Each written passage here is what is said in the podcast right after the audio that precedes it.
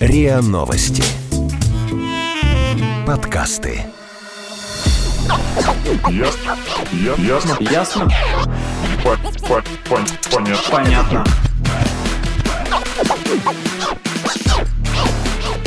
Ясно. Понятно.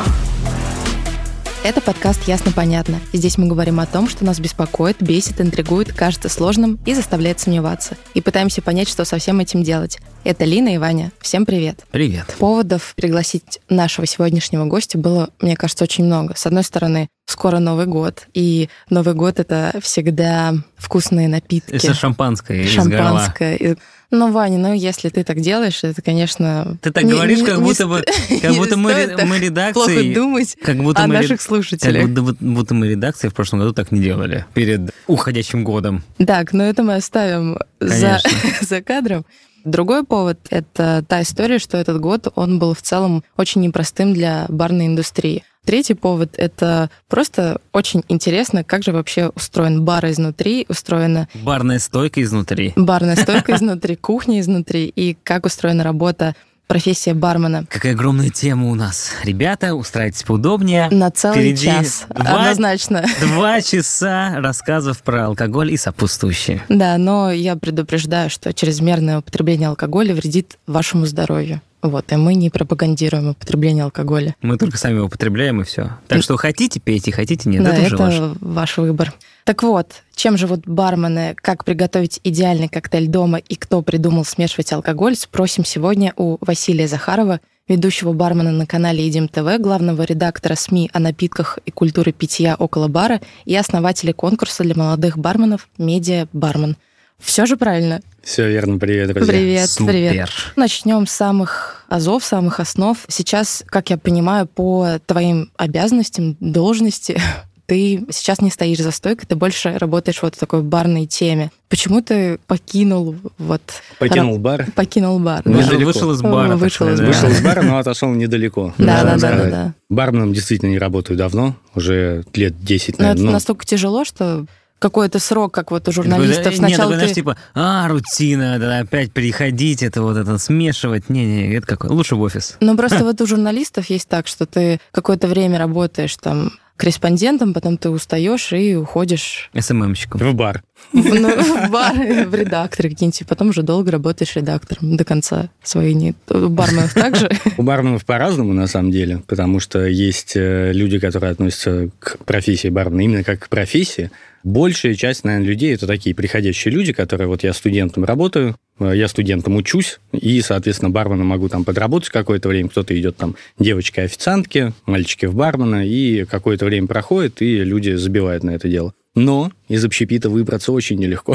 В интернете ходит огромное количество мемов, типа реальности ожидания, там большая жизнь и пропасть такая. На дне, значит, надпись «общепит». Это прям вот, ну, очень распространенная история. Действительно сложно вырваться, потому что атмосфера соответствующая. Барная стойка, веселье, гости, ночная жизнь, быстрые деньги, относительно легкие могут Но это показаться. приедается. Это приедается некоторым людям, а некоторым это, в общем, может, они и хотели так прожигать всю свою сознательную жизнь. На каком-то этапе, конечно, все это начинает э, надоедать. Во-первых, это физически очень тяжело. И работа бармена на, на своем на начальном этапе, то есть если ты прям рядовой такой бармен, да, там не управляешь там баром и еще что-то, а прям рядовой бармен, то она и физически тяжелая, и э, относительно неблагодарная, относительно невысокооплачиваемая. Поэтому бармены получают небольшие деньги рядовые. И, соответственно, ну, многие еще там, типа, подворовывают иногда, но мы так вскользь не, не хочется касаться этой темы, потому что все-таки культура питья в России и в мире растет, появляется все больше приличных заведений, и за ну, поведение, которое мы позволяли себе, там, когда я работал барменом там, 10 лет назад, сейчас в любом приличном месте сразу уволят. Поэтому это все как бы нормально. Но, тем не менее, все равно это такая тяжелая, низкооплачиваемая относительно работа, потому что тебе приходится стоять э, за стойкой там смены по часов 12, они еще и в ночь. Э, менять день с ночью ничего хорошего в этом нету для организма, вам любой специалист в этой области скажет. В этом плане тяжело физически. И плюс большие по длительности смены. Это не то, что представляли себе офисные работники. В 10 в 9 ты пришел, в 6 ты ушел. Ты, может быть, там в 6 вечера только пришел, а ушел ты там в 6 или в 8 утра. И, соответственно, такое количество смен, оно идет там подряд, накладывается. Не, не для одного бармена не является там э, открытием, что надо поработать несколько смен подряд, и все это физически достаточно тяжело, плюс эмоционально. Естественно, когда ты э, интегрирован, так сказать, в это все веселье с гостями за барной стойкой и так далее, соответственно, ты волей-неволей через себя вынужден все это дело пропускать, и, соответственно, в какой-то момент может начаться и эмоциональное выгорание, и там я, ну, вплоть до я ненавижу людей, все. Психолог для Да. барменов. Да, да, да, да, да, специально. Ну, это другой бармен обычно. Он, он так хлопнет по плечу, говорит, братан, я знаю. Я тебя Я понимаю. Да, и потом уходит в подсобку и говорит, слушай, там такой душный бармен просил. Сам бармен, прикинь. Сам бармен. А вообще есть карьерный рост? Безусловно, если в какой-то момент э, адекватный бармен понимает, что нет у него желания вот э, всю жизнь прозябать э, там с 6 утра до 6 вечера, он уже начинает задумываться, как бы ему минимизировать количество времени, которое он проводит на работе, увеличить э, свой доход, ну, какие-то такие просто банальные вещи, да, там на пирамиду повыше забраться. В этом случае возникает много вопросов, куда двигаться дальше, и двигаться дальше есть куда. Можно двигаться банально вот старшим барменом, то есть просто ты как бы над всеми своими ребятами молодцом являешься, но у тебя и обязанности добавляется. Кто-то уже на этой позиции начинает отвечать там за закупки банально, да, сколько там лимонов мы в эту пятницу закупим и так далее. Ну, вот общение с бухгалтерией, с Текила-пати. поставщиками. Грядет. Да, на- например, да, Да. сколько у нас уйдет там вот шутки шутками, да, не дай бог вот так вот облажаться и не дозаказать тех же лимонов. Как бы в пятницу вечером, когда ты об этом узнаешь, у тебя закончились лимоны, все, у тебя, грубо говоря, бар на стопе, потому что, я думаю, еще коснемся этой темы, там в каждый алкоголь условно входит три части. Это крепкое, кислое и сладкое. Если кислую часть банально мы там лимон убираем, и что мы дальше делаем? Пишем заявление по собственному. Ну, или как-то по-другому там, да, все эти вопросы решать, там, соседний бар сбегать, там, занять, чего-то такого. Соответственно, от старшего бармена уже можно э, идти к э, шеф-бармену, либо можно идти к управляющему заведению, можно идти к э, бар-менеджеру, когда ты целиком управляешь командой. Это уже на стыке как-то с позиции арт-директора где-то в каких-то заведениях. В общем и целом, в каждом заведении, конечно, эти вот э, кружки узконаправленные, они разные, в какую область ты можешь пойти. Ты сказал в самом начале про студентов, и у меня сразу автоматически такой вопрос. Даже, наверное, два. Первое. Можно ли вот так вот выпрыгнуть из общаги и пойти работать барменом вот так на раз-два? И второй вопрос. Последние 5-6 лет у нас, будем говорить про большие города, Мгм. открылось очень много все-таки пивнух, в первую очередь. Мгм. Крафтовое пиво, вся эта крафтовая революция. И, в принципе, там как бы смысл бармена – это человек, который поставляет стакан к крану, ну, либо еще может порекомендовать. Мгм. И вот у меня сразу же в голове когда ты говоришь про бармена, это сразу бармен, который не наливает пиво, который делает Ну да, какие-то очень миксует классные какие-то. Коктейли, да. То есть если здесь какое-то разделение, и вот именно с точки зрения обучения, то есть, грубо говоря, ты выберешь мага или там э, Мгм. паладина и пойдешь делать коктейли или пойдешь вот в таком... Я за лучников всегда играю. Да, ну в таком, в таком формате. Есть ли вот здесь вот такая разница в Я самом понял. начале? На первый вопрос э, по поводу выйти из общаги и пойти барменом, мне кажется, очень простой ответ, он да. То есть да, можно, и многие, мне кажется, вот именно в период студенчества и уходят на подработку барменом, потому что очень удобно сочетать по времени. То есть там вечером где-то ночь отработал, ну, проспал ты с утра пару там. ну, Здоровье как еще бы. позволяет. Здоровье еще позволяет, Ну, да. то есть тебе как Да. тебе сказали, ну что, ну вот, ладно, здесь 50 грамм водки и 100 грамм тоника, и ты вот мешаешь, или ну ты, ты же должен Ну, это же зависит от заведения, в которое ты идешь, кем ты начинаешь э, и, соответственно, какой уровень ты претендуешь. Если мы говорим о студенте, который вот вышел, и э, да, он, ему это интересно, да, он идет, и в приличном заведении его никто, конечно, сразу не пустит э, за барную стойку, за контактную. Ну, Что он будет убирать коробки, бутылки? Да, да, он будет э, месяц, два, три, есть заведения, где полгода нужно отработать барбеком, ну, то есть вот таскать посуду, резать лаймы, лимоны, заготовки, помогать как бы старшим барменам, ну, просто барменам, да, какое-то длительное время весьма. Потом уже, когда как бы ребята чувствуют, что да, этот тип вроде ок, уже как бы лаймы режут, а не пальцы, можно его попробовать там типа джин с тоником. Знаешь, что такое джин тоник? Ого.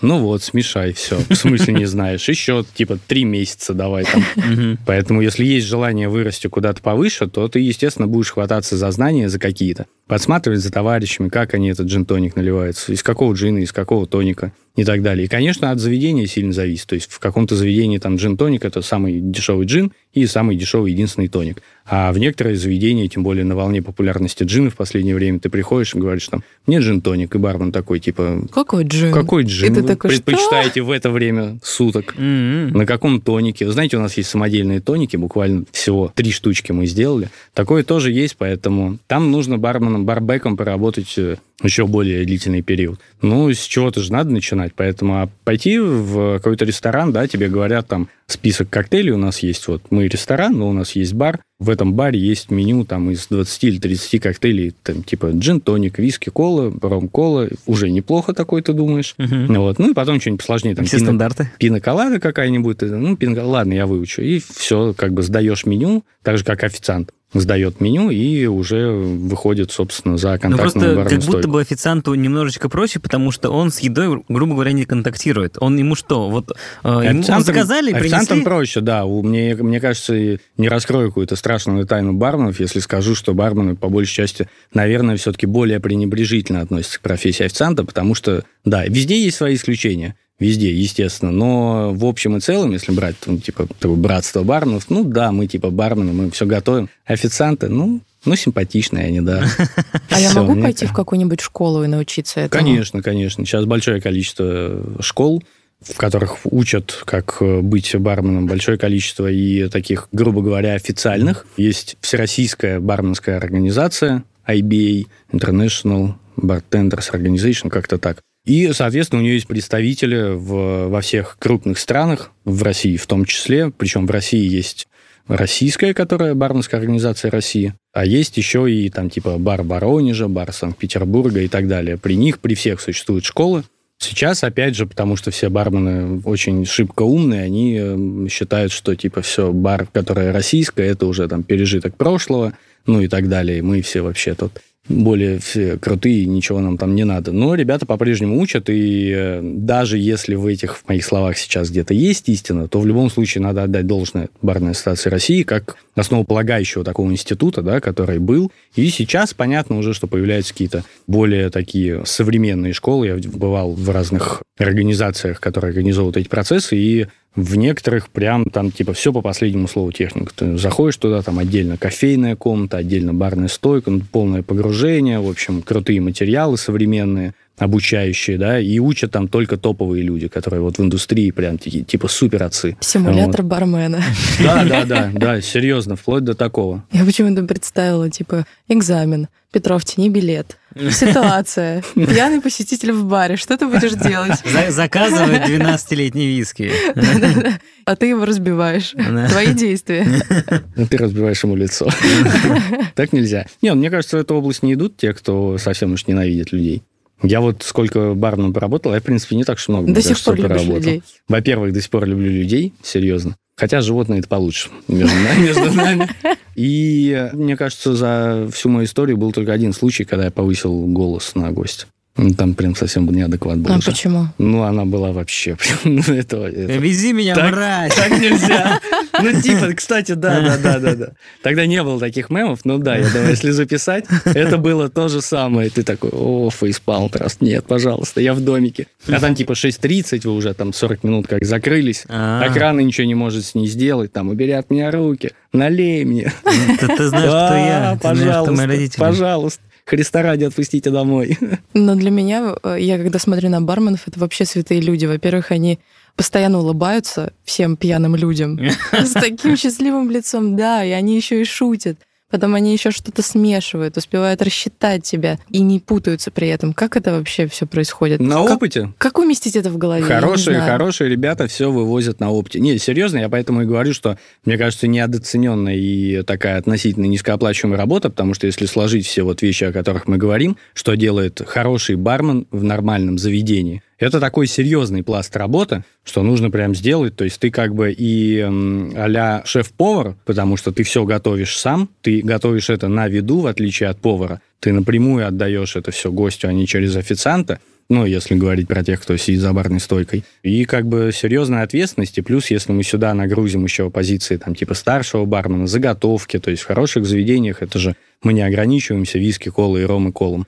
Там э, идут сложные какие-то уже сочетания, собственные коктейли, поэтому, мне кажется, давно пора платить барменам побольше, и все будет в индустрии хорошо. А какая средняя зарплата у бармена? Ох, Ладно, ну, давай самая низкая. Самая Понятно, низкая? что там любая зарплата может Мне стремиться кажется, к бесконечности. 1030. Ну, да, где-то вот, если Где-то мы говорим о Москве, Санкт-Петербурге, то где-то самая простенькая такая вот простенькая зарплатка, это, наверное, 30-40 тысяч. Это в каком-нибудь простеньком заведении, но вот без э, хватания звезд с неба. Если ты работаешь в нормальном заведении, хорошем, на хорошем счету там, и, соответственно, вместе с чаевыми, со всеми делами, я думаю, что можно вполне получать там 50-60 тысяч рублей. Если ты э, еще совмещаешь обязанности старшего бармена или что-то типа такого, там заказ продукции, может быть, или там шефство над э, своими собратьями, то я думаю, что можно в зарплату где-то и там до 70, наверное, 80, но это вот уже прямо потолок, и дальше уже нужно шагать куда-то. То есть ты либо уже в управляющий рвешься,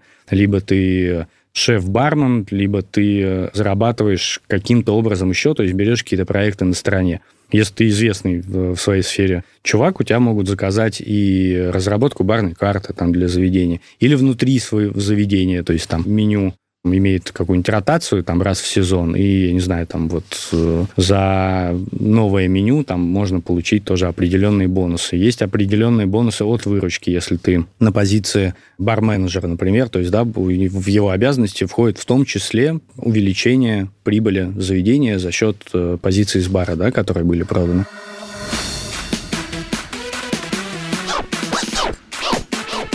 Ясно? Понятно. Ну так возвращаясь к истории про вот это вот лучника и мага. Мгм. Я все возвращаюсь Да, к своему да, да, пиву, этому крафтовому.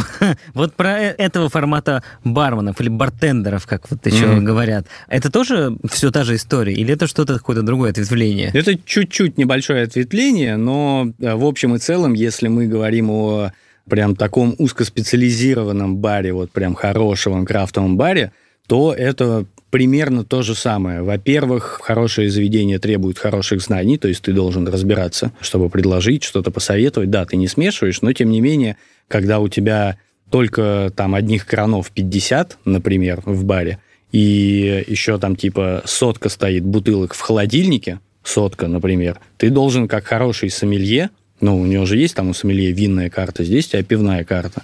И приходит тебе beer geek какой-нибудь, ну, ультра задрот, и говорит, не знаю, вот этот вот там типа double шоколад мне уже поднадоел, давай что-нибудь в эту сторону.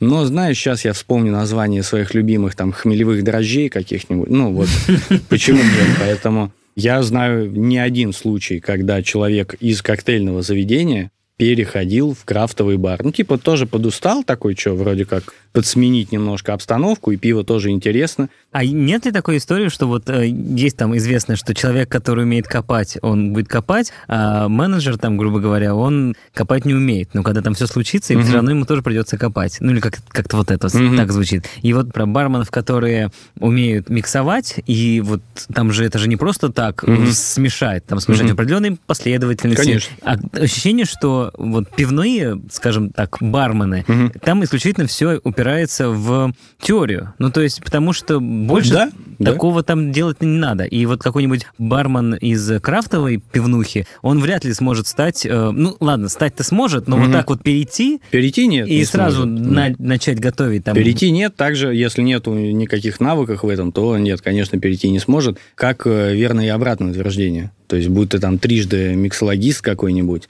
поставь тебя вот в пивной крафтовый бар, где за спиной у тебя 30 кранов и 100 бутылок, и все, и ты сразу... А нужно ли любить алкоголь для бармена? Ну, Да, прям конечно. выпивать. Выпивать это уже не обязательно, ну, наверное, после какого-то периода, когда ты уже понимаешь, что как на вкус более-менее, потому что уже столько сочетаний в своей жизни перепробовал, что, понятно, тебе уже нет необходимости, так же, как и повару, нет необходимости готовить, есть, точнее, все, что он готовит. Также и бармен. На начальном этапе, конечно, нужно что-то пробовать, там, искать какие-то сочетания и так далее. Без любви к алкоголю, ну, это вот такой вопрос, как, а может ли там быть хорошим мясником человек, который веган? Мне кажется, нет. Также и здесь история. Конечно, все профи, они уже давно либо не пьют, либо за ультраответственное потребление, но мне кажется, без этого никуда. Ты когда профи, ты уже там где-то на вершине, а, ты уже и не можешь себе позволить а просто по- такого. Они не пьют почему? Надоело уже все, ты уже перепробовал все 100-500 миллионов, 50 уже тысяч, вот 10 сочетаний. Просто это была забавная история, как-то раз я шел по городу, и зашел в магазин, из которого выходил бармен, которого я очень хорошо помнил по одному бару, который mm-hmm. я часто ходил. А mm-hmm. там именно пивной бар, и там, соответственно, крафт, и вот там этот бармен, он такой очень известный, он большой, и всегда mm-hmm. наливает. И вот он выходил, у него был с собой, наверное, 15 банок э, «Жигули» барного. Ну, вот, oh. вот это вот, таких вот классических... Я бы, перест... я бы перестал ходить к такому, я бы... И мне просто стало интересно. Мне, я, я такой думаю, блин, может быть, ему просто... Может, ему так оскомину... Это guilty pleasure. Может, ему так набило оскомину это крафт, так да, хочется... И он садится садится и облавочку так так хочется этого школьного вот этого вкуса. Вот, мне просто... Может быть, а может быть, может еще такой, ну, еще вариант, что он, может быть, знает, что вот э, в этот магазин по вторникам самарское завозят, надо брать. Может такое быть. Но, в общем, в целом, это, конечно, странно. У меня произошла э, такая, типа, разладка с крафтовым пивом, я перестал его пить, практически по той же ситуации. Очень любил крафт... Ну, еще живот растет. Очень любил крафтовое пиво. Для меня это прям как отдушина такая, ну, на волне одинаковых всех евролагеров, для меня прям это очень здорово и интересно всегда было. И по-прежнему остается. Но я перестал регулярно пить э, крафтовое пиво по причине конского ценника. Это просто неприлично. Ты же, ну, типа вот, э, если ты хочешь там что-то новое, оригинальное попробовать, ты уже, все, ты уже не будешь опускаться там. Я не хочу ругать Жигулевское, я допускаю, что светлое, свежее, любой светлый, свежий лагерь, там, типа с завода, если mm-hmm. он типа ок сделан, вполне, и тоже иногда занимаюсь такими вещами. Но всегда хочется каких-то интересных вещей. И когда ты вынужден платить за 0,33 400-500 рублей, причем ты вынужден еще ехать куда-то, ты не можешь купить это в ближайшем супермаркете. Я благодарен супермаркетам за то, что они хотя бы хоть что-то стали из крафта, ну, появились какие-то вещи. Но ты уже давно попробовал их, все эти вкусы, ты все два, ты уже давно выучил. Спасибо, Екатеринбург. Да, да, да, и ты хочешь что-то нового, и тебе приходится ехать куда-то в бар для этого, и платить там по 400, по 500 рублей за 0,33. Это неадекватный ценник, который, конечно, ну, обусловлен и редкостью, и новизной этого направления. Там много первопричин, не будем мы, наверное, экономику обсуждать. Но, тем не менее, вот это одна из причин, по которой я такой, блин, да ну нафиг, все, я лучше вот либо коктейль, либо, ну, могу там вечером зайти, если целенаправленно с работы куда-то в пятницу зайти в какой-то супермаркет, где есть выбор, и ты можешь взять себе там что-то стандартное, то, что ты знаешь, попробовал, уже интересное. А вот эти вот эксперименты с крафтовым пивом там по 400-500 рублей за 0,3, это необоснованная цена абсолютно. Ну вот, а коктейли? Это обоснованно 600-700 рублей за стакан коктейля? Ох, сейчас, мне кажется, 90% страны скажут, да, не обнаглели там в своей, в своей Москве, в своей Москве и в Питере своем. Такой ценник 600-700 рублей за коктейль, это в хороших коктейльных заведениях в городах-миллионниках.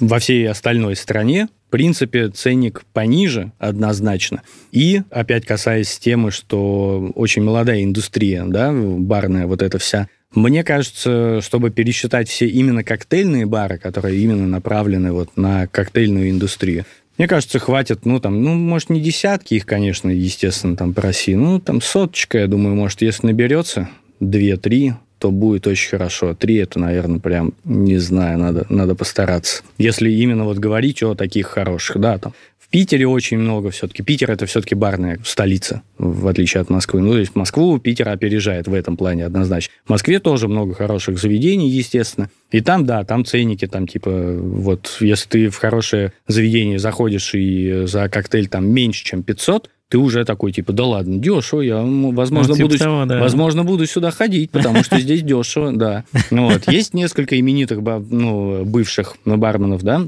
которые открывают сейчас свои заведения, и среди них есть и те, кто вовлекают в коктейльную культуру людей, в том числе низкими ценниками. Но в Москве, особенно в Москве, ввиду огромного ценника на аренду, сделать это сложно. То есть у тебя есть цена на аренду, ну и сопутствующие расходы. То есть в Питере условно, условно, трое барменов уже на опыте могут скинуться там типа тысяч по 200, по 300 и открыть что-то. Это прям рабочая история. И, ну, есть такие случаи. И причем работать без вывески и там чуть ли не без лицензии на алкоголь с какими-то аншлагами там типа 6 лет подряд. Я как-то в Питере меня подруга завела в какой-то бар, он был в такой глуши, что в Москве, ну, я даже не знаю, с чем сравнить. То есть там... Зюзина.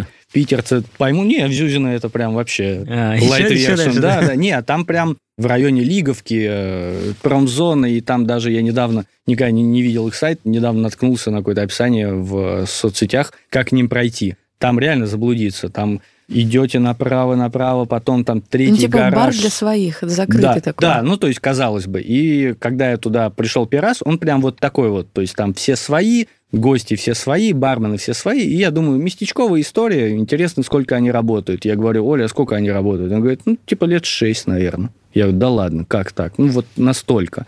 Там, да, там вот можно было выпить коктейль там рублей по 350 где-то, около того. И вот э, существуют такие вещи. В Москве, конечно, намного сложнее с Вот этим. есть хорошая картинка относительно кофе, где чашка кофе раскладывается по ценнику, Мгм. и там написано, там, в принципе, ингредиенты, Мгм. они процента, наверное, 3 от, э, собственно, от цены. И там все остальное закладывается, аренда, всякая так, вот эта вот вся история. Вот с коктейлями, если мы говорим, понятно, Москва, дорогая аренда, но все равно, опять же, грубо говоря, ну, Есть себес 350 какой-то. рублей. Ну что, ром-кола, ну что тебе там? Ну да. Мало того, что там эта кола льется не из бутылочки, а из такого Так там шл- еще шланга.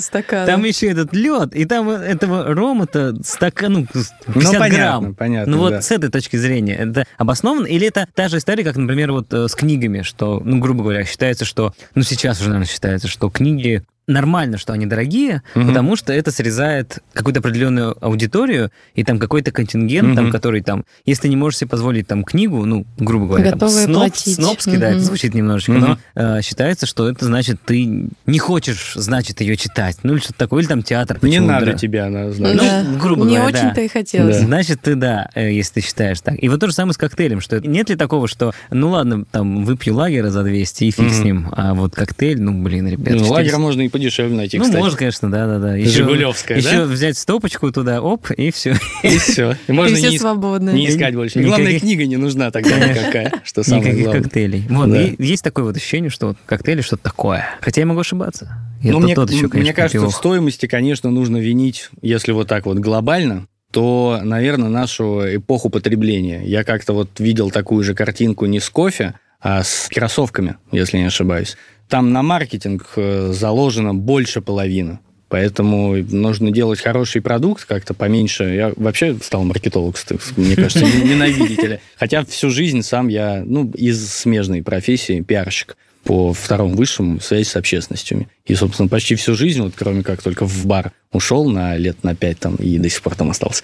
Вот как-то, мне кажется, эпоха потребления, это везде ценники вынуждает поднимать до каких-то заоблачных высот. Заградительность такая пороговая, она есть, и она как раз касается в том числе вот тех дорогих мест, э, где коктейли стоят 600-700 рублей, 800. Это как раз тот самый порог, да. Там уже есть, конечно, себестоимость какая-то, она составляет какой-то процент от коктейля, но в среднем себестоимость за коктейль примерно где-то 100, 150, ну 200 максимум. 100-150 рублей сейчас в среднем. Есть, безусловно, места, где себес и три сотки за напиток. Тогда его будут отдавать за тысячу. Потому что, ну, как бы процентов 300-то нужно туда заложить. Если у тебя себестоимость коктейля 100, а это вот как раз там, наверное, вот виски-кола простые какие-то вещи, ми- микс, э, микс-дринки, может быть, Мгм. что-то посложнее, но все равно там не абы что то, наверное, вот это вот типа 100-150, он в любом случае будет стоить э, минимум 350. Даже виски-кола в любом заведении стоит там 350, и не знаю, есть сейчас где-то виски-кола меньше, чем за 300. Возможно, за 250 где-нибудь в рюмочных каких-нибудь, что-то типа такого, но, честно, я сомневаюсь. Дальше, ну, брендовый алкоголь мы берем, но он в любом случае там, да, льем мы туда какой-то редкий ликер, но это в любом случае стоимость за бутылку сравнима со стоимостью остального алкоголя. То есть, если мы возьмем там нормальный, хороший средний ром, ну, условно, там, 1000-2000 тысячи за там, бутылку, да. Мгм. Виски туда же, ликер любой, это полторашечка примерно по себестоимости. Закупочная для бара может быть дешевле и так далее. И все из этого как-то складывается, то есть в любом случае у тебя количество алкоголя, оно пропорционально стоимости не увеличивается. То есть у тебя там количество алкоголя, это определенно, ну, там 50, ну, 100 миллилитров. И по большому счету, неважно какое. Дальше идет уже время работы персонала, которое оплачивается, и количество заморочек, которые туда вкладываются. Во-первых, дорогой ликер не каждый будет покупать. Если он идет у тебя в один коктейль, а коктейль продается мало, ты бутылочку купил, поставил, вот она у тебя на полке пылится. Никто угу. ничего не покупает. Ну, тут задача барменджера как-то, значит, во-первых, спросить у бармена, зачем вы ее купили, если вы не умеете продавать это дело. Во-вторых, придумать, может быть, какую-то там акцию, не акцию на вот эти все дела и попробовать как-то снизить себес. Большая проходимость определенных видов напитков, тем более, которые унифицируют количество используемого алкоголя. То есть у тебя вот, допустим, 10 коктейлей, из них 8 ром идет. Ну, ты вот специализируешься на роме. Ну, все, отлично, договорился ты с поставщиком рома, и, соответственно, у тебя идет большая ротация этого рома, ты у него радостно закупаешь, он тебе там бонусами посыпает, все, и все довольны, все счастливы.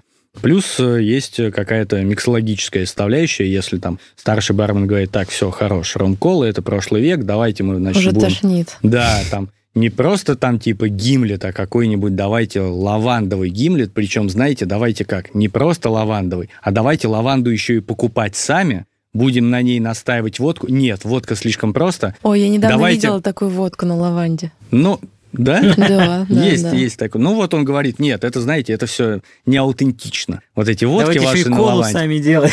Да, и так мы приходим к барам, которые сами делают тоники. Которые сами делают тоники, бармены этим гордятся и по праву. Потом еще собирают мастер-классы, как сделать тоник самому, и рассказывают другим барменам, там, которые вот во всем этом варятся, что да, можно делать тоник самому, и он будет там другим, но для этого вы там готовы, у вас есть там место за баром, там, вам нужно там хинин покупать, еще там что-то. Нужно вам в этом баре? Или у вас кроме ром-колы ничего не заказывают? Я вот сейчас обязательно вмешаюсь с этим комментарием, но С надо каким? все-таки спросить нужно, каким образом кола стала таким популярным компонентом. Разбавителем? Да, просто всегда там, даже, мне кажется, шутки были насчет того, Подожди, что... тоник, спрайт. Ладно, э, тоник, эти еще как-то не ладно. очень, То- по-моему. э, вот именно кола. Почему виски, кола, ром, кола? Это же такое ощущение, что ты просто пьешь колу, которая тебя опьяняет. Но за счет смотря чего- как мешать, если... Вот, ну, есть ли разница в ром-коле, где ром там какой-то хороший, или Мгм. где ром, ну ладно, не совсем прям плохой. Мне кажется, плохой, хороший ром никто не будет разбавлять Ну, колой. опять же, Да. да. вот есть ли здесь какая-то разница? Или с теми же там виски, кола, вот. Очень много есть баек на тему того, что приходят обеспеченные богатые люди и просят там какой-нибудь 18-летний вискарь И баночку и колы. баночку колы.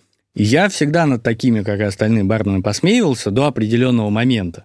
Я как-то вот подумал, или кто-то мне рассказал, уже надоумил меня. Я, честно говоря, не помню, сам ли я допустился до такой, до до такой простой мысли, что если человек может себе позволить пить хороший, то любит он виски с колы, вот он любит, все, отстаньте от него. И он, ну, может себе позволить это. Почему нет? Вот любит человек бургеры, и он любит Макдональдс. Вот любит он Макдональдс, и все. Он перепробовал все бургеры на свете, он, все, он в этом спец. Но он душу продаст за Биг Мак. В новостях недавно был случай, из Крыма или откуда-то заказал кто-то, в общем, вертолет, чтобы слетать в Макдак. А, да? Да, прям вот такая вот, ну, это вот из той же серии. То есть, конечно, по большей части это понты, когда люди заказывают там 18-летний вискарь. С колой они хотят что-то кому-то показать, но по факту не очень разбираются. С другой стороны, если человек может себе это позволить, почему нет? И с третьей, и самой главной стороны, конечно, надо смотреть со стороны вкуса. И есть неплохие, дорогие там аромы, которые, казалось бы, нет смысла лить в колу, но вот с ними ром-кола лучше, чем с другими. Почему нет? И также виски. Есть э, направления какие-то у виски, да, есть там определенных категорий. И некоторые виски в коле ведут себя лучше, чем другие виски ведут себя в коле. В самом базовом случае, когда мы заказываем виски-колу или ром-колу в заведении, там, конечно, наливают что-то простенькое, Мгм. потому что смысла особого там что-то искать, какие-то изыски нету. А так, по стоимости просто дешево. То есть, ну, самое простое это микс-дринки, это где два компонента. Один алкогольный, второй какой-то вот разбавитель, да, назовем его так. Кола самое банальное, что у нас еще есть вода. Апельсиновый сок. Это дороже. Это, во-первых, дороже, он портится там, да. Нужно искать производителя там. Они отличаются. Как-то, ну, вот нужно заморачиваться.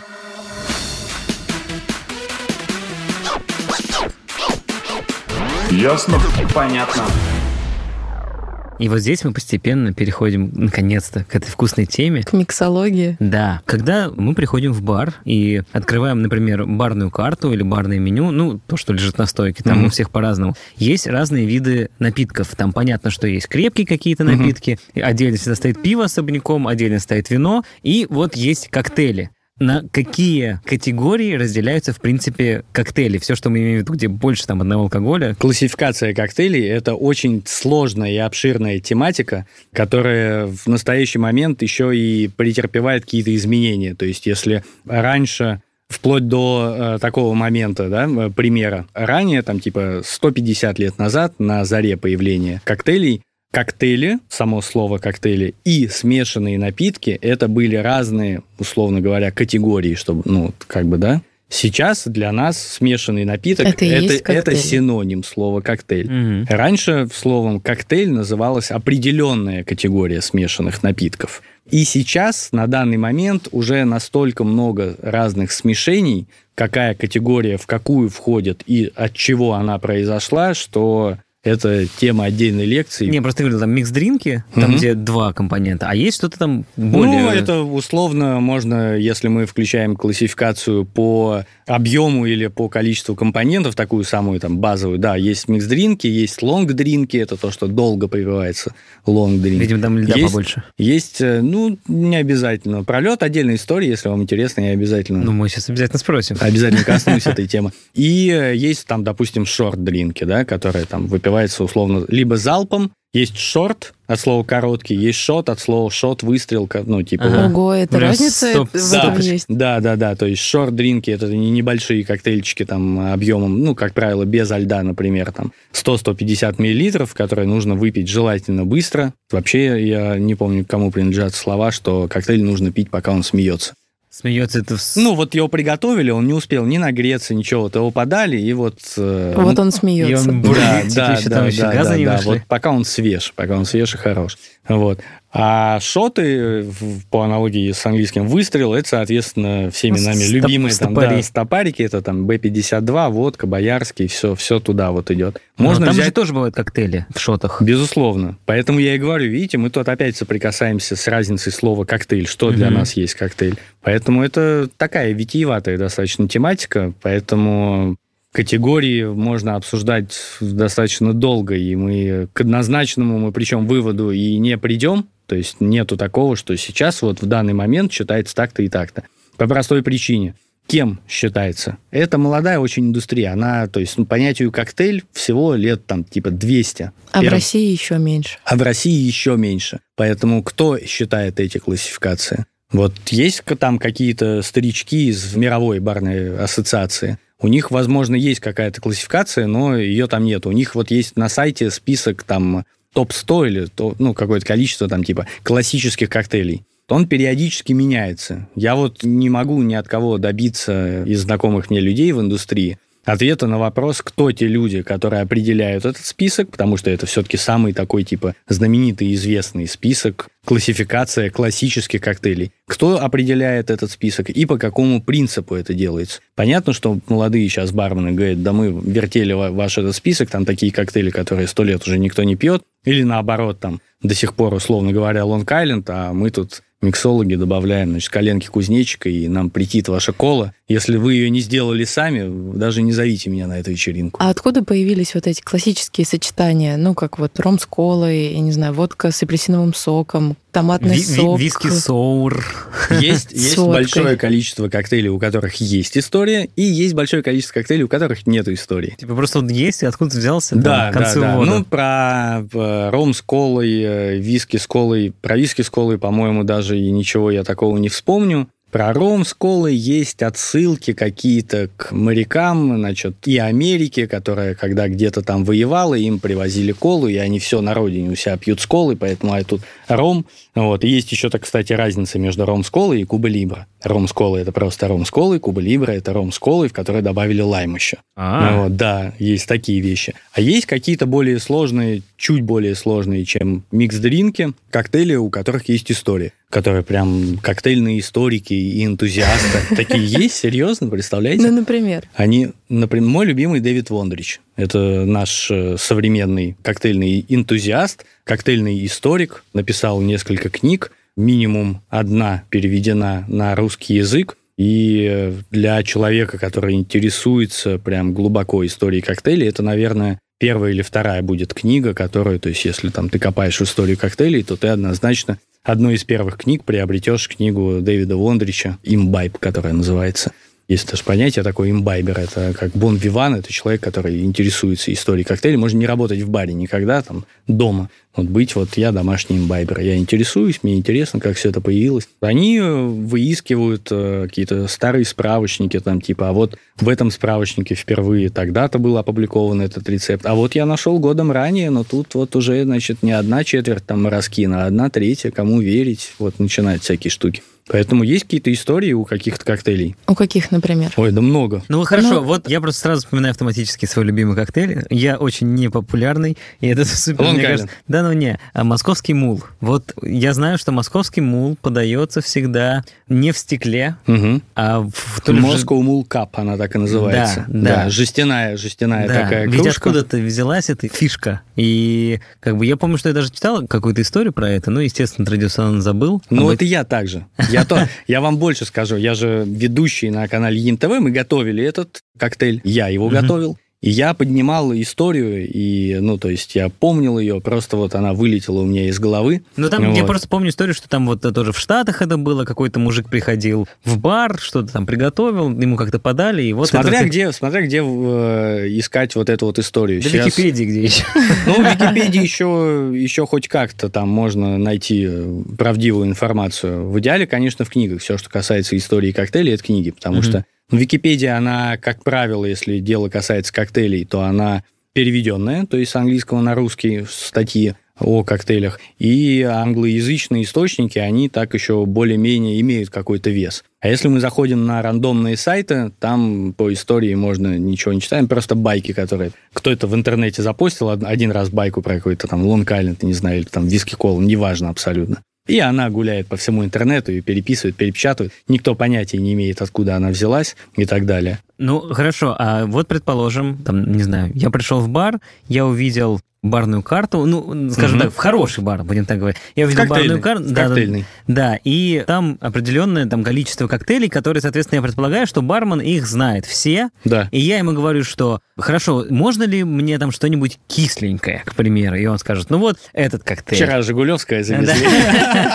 Да, как раз про кислое. Да, да. да. Вот, ну и понятно, что он, скорее всего, мне порекомендует какой-то там самый кислый, какой-нибудь Мгм. там, я не знаю. Там же есть, мне кажется, даже такая отдельная вот строчка, там, соуры. И... Сау- ну, саур, да, чаще называют, да, Да, саур да. по-английски. Да, это вот когда Да? кислые, да, они? Ну, типа Да. саур это с английского и переводится кислый, как бы, Ага. поэтому э, там типа виски саур, еще какие-то сауры, да, это такая, можно считать это как категории коктейлей сауры, которые в свою очередь поговаривают, произошли от пуншей. Пунш это с индийского переводится как пять, и там, соответственно, пять составляющих. Ну, это, грубо говоря, сладкий чай с лимоном и сахаром, в котором есть алкоголь. То есть там типа пряный, кислый, сладкий, ну, типа вот пять. Ага. Панч-удар, в смысле. А, и последний еще есть э, пятый, соответственно, уик, э, слабый вода.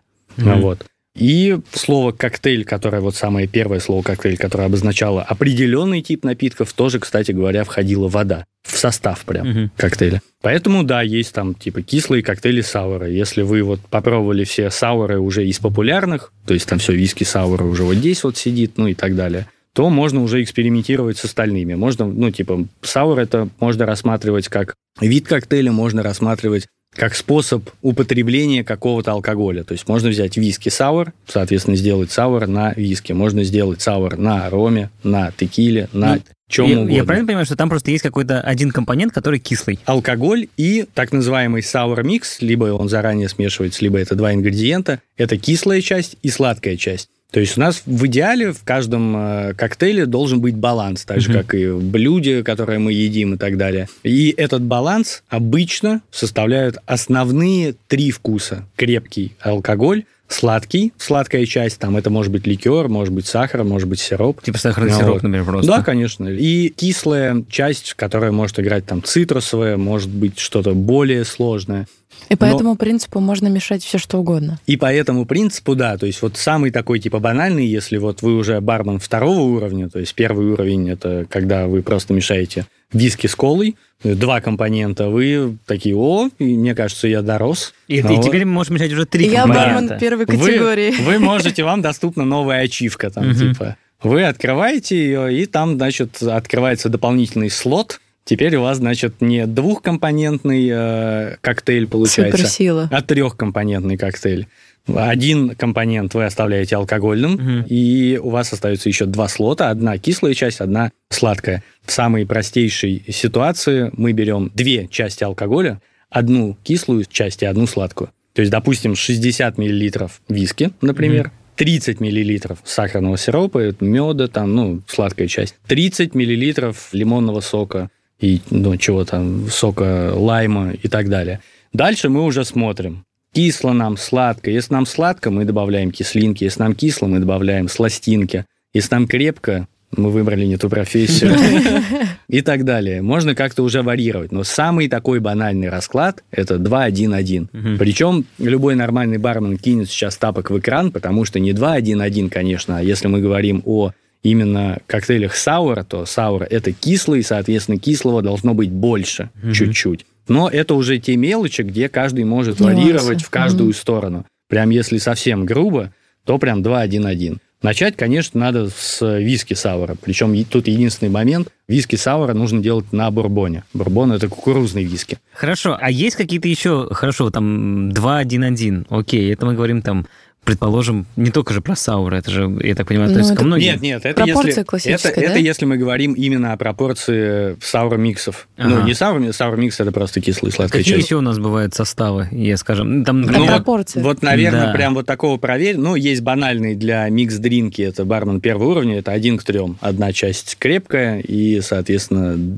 три части, Мгм. то есть там 50 на 150, чтобы 200 миллилитров в итоге получилось напитка, да, там ром-кола, виски-кол. Мгм. Ну, считается, вот есть такая история. Соответственно, есть же более сложные вариации, когда у вас там, допустим, алкоголя не один компонент в коктейле, а там три. Сладкая часть представлена, я не знаю, там тоже чем-то еще. Нужно ее сбалансировать. типа каким-нибудь сиропом. ну, например, там, да. И уже мы смотрим, в какую сторону мы, как мы выходим из этой ситуации, у нас слишком сладко или слишком крепко. Вот для простых сочетаний это самый-самый такой простой базовый баланс коктейля. Баланса в коктейле, на удивление, можно достигнуть и не используя ни кислую, ни сладкую часть. А с помощью льда. Ну, нет. Подожди, про- лед Лед отдельно. обязателен для коктейля. То есть, если вот это очень такой важный момент, который стоит понять вообще бармену даже Зачем так много льда? Можно мне понять? можно. Не бармену, а Даже бармену первого уровня ну, нужно понимать, что если интересуетесь вы коктейлями и хотите что-то делать дома, без нормального льда у вас ничего не получится. Сделать два напитка, один сделать со льдом, второй без льда, и это будут абсолютно два разных напитка. Это как вот блюдо попытаться без огня приготовить. Невозможно приготовить хороший коктейль без льда. Невозможно. Допускаю, что возможно, его можно положить в морозилочку там и так далее. Лед. Самое простое, банальное, что сразу приходит на ум, это охлаждение коктейля ради того, чтобы чуть притупить вкусовые рецепторы в плане восприятия алкоголя. Ни для кого не секрет, что горячую водочку пить невозможно. Вот это вот самая простая Для такая... меня это открытие. Да? Да. Я тут э, Ну вот, скромная. вот, нет, ну я, Персона. я, кстати, тоже не пил горячую водку, и мне кажется, наверное, вот не в последнюю очередь именно поэтому. Без льда ничего у нас не получится. То есть нужно все это дело хорошенечко охладить, и идеально приготовленный коктейль, он должен быть холодным, в том числе потому, что он абсолютно по-другому воспринимается. То есть выпить там теплый коктейль, который уже постоял какое-то время, и выпить холодный. Это два разных коктейля. То есть, грубо говоря, холод, он притупляет вкусовые рецепторы и немножечко притупляет вкус алкоголя, и каким-то образом ты из-за этого раскрывает, может быть, осталь- мощнее чувствуешь кислоту и сладость, к примеру. Он не то чтобы притупляет конкретно вкус там коктейля или конкретного алкоголя, он в том числе, как и остальные ингредиенты, помогает держать все это в балансе. Коктейли, которые делаются в шейкере, они же делаются со льдом, там большое количество льда, этот лед во время движения в шейкере, он разбивается и тает. Происходит обводнение коктейля. Или, как говорят модные бармены, делюция. Эта делюция, соответственно, это количество воды, оно теперь тоже в составе коктейля. И коктейль, приготовленный без льда, без воды, там теплый, и коктейль, сделанный правильно, с именно тем количеством воды, которое вот получилось в результате шейка. Причем есть там типа хард шейк, когда со всей дури вы трясете. Есть какой-то там типа более такой спокойный. Разные виды шейкеров, они в том числе имеют своей задачу определенное разбавление алкоголя. То есть, типа, один шейкер для того, чтобы Сильно разбавить разбавить, чуть-чуть, да, или- да, да. Причем есть даже определенное количество времени оптимального шейка для определенных коктейлей. То есть какой-то коктейль нужно просто несколько раз сболтать. И, А что-то трясти соответственно, минуту. А что-то нужно, да. Есть вот коктейль знаменитый Рамос Джинфис, очень, кстати, вкусный. При случае рекомендую ознакомиться. Легенда гласит, что человек, который придумал его, у него, значит, там 8 или 9 негритят в подсобочке рядом стояли и по кругу, пока у них не устанут руки, передавали друг другу шейкер. Потому что взбивается он до степени пены, которая занимает там типа две трети бокала, 4 пятых бокала. То есть она получается такая молочная, потому что... А когда основа там молоко, что там есть сливки, и там есть э, сок лайма. И никто никогда в жизни не смешивал эти вещи, потому что они же сворачиваются. Ну, это же банально. И все такие, типа, ну, блин, как так? А один бармен сказал, подождите, а давайте потрясем очень долго. Очень прям. Мгм. Вот прям вот, чтобы руки отваливались. И был придуман э, Рамос Джинфис, и это восхитительный напиток, который нужно делать э, шейком, пока реально не отвалятся руки. Что касается... 10 грамм джинфиза и Да, да, да. Такой качок. И, он уходит из бара потом. Ему это надоедает. Поэтому какие-то вещи, безусловно, нужно делать э, со льдом, и это такой же элемент баланса. И, закрывая, наверное, вопрос по поводу льда, по поводу его количества.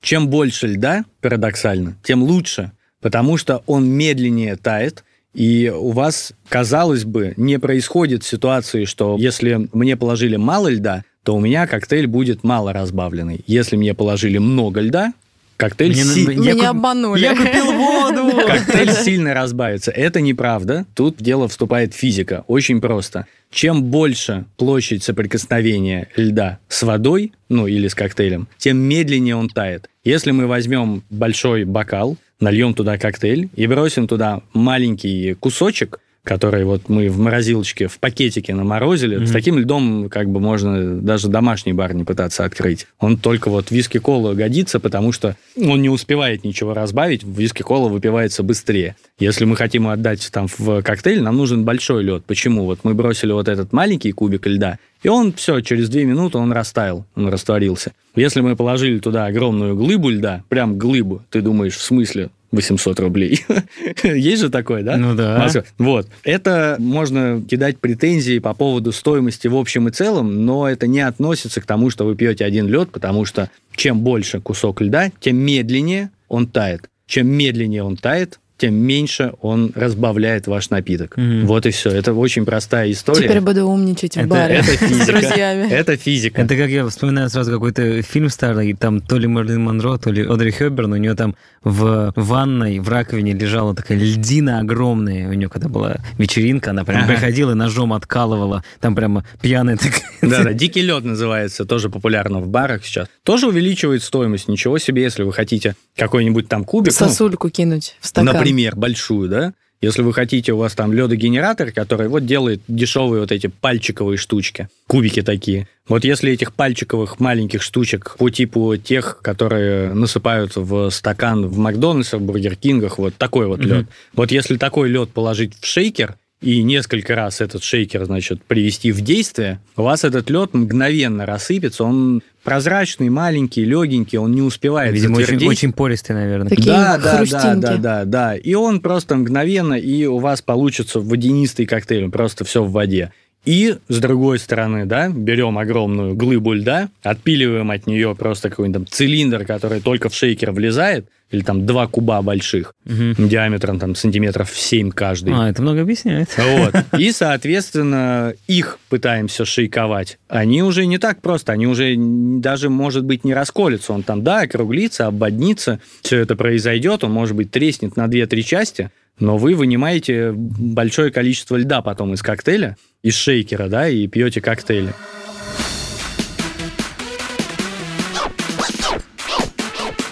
Ясно? Понятно. А если мы говорим про шорты? Так. а, вот не шоты, То сейчас холодно. не шоты, а шорты. Я понял. То, соответственно, там та же история со льдом. Они же должны выпиваться быстро. Там, или Вот там и иная история, это как раз, когда тоже просыпается негодование, почему тебе подали маленькую рюмочку там на 100 миллилитров, и она все равно стоит 800 рублей. Ну, типа, да, как коктейль полноценный. Да, как так? Это вот те случаи, когда коктейль делается по-прежнему со льдом, но отдается без льда. У каждого коктейля есть своя какая-то там, помимо истории возникновения, и история и приготовления, рекомендации по приготовлению, украшению, в том числе украшается коктейль или он не украшается, и в чем он отдается, в какой посуде, соответственно. То есть рокс это у нас, или красивое шале, или в бокал из-под вина мы его наливаем. Все это имеет некое значение, так же, как и белое вино пьют из одних бокалов, а красное вино пьют из других бокалов. По коктейлям абсолютно та же самая история.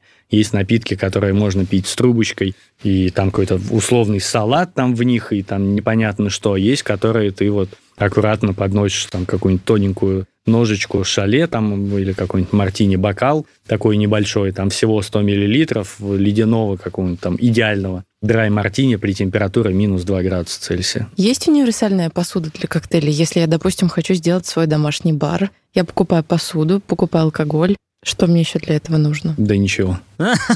Все. Можно позвать кого-нибудь, но, в принципе, это не обязательно. Как это сделать? Позвать? Не позвать, Позвать? нет. Сделать домашний бар. Ох, первое правило домашнего бара – никто не должен знать о домашнем баре.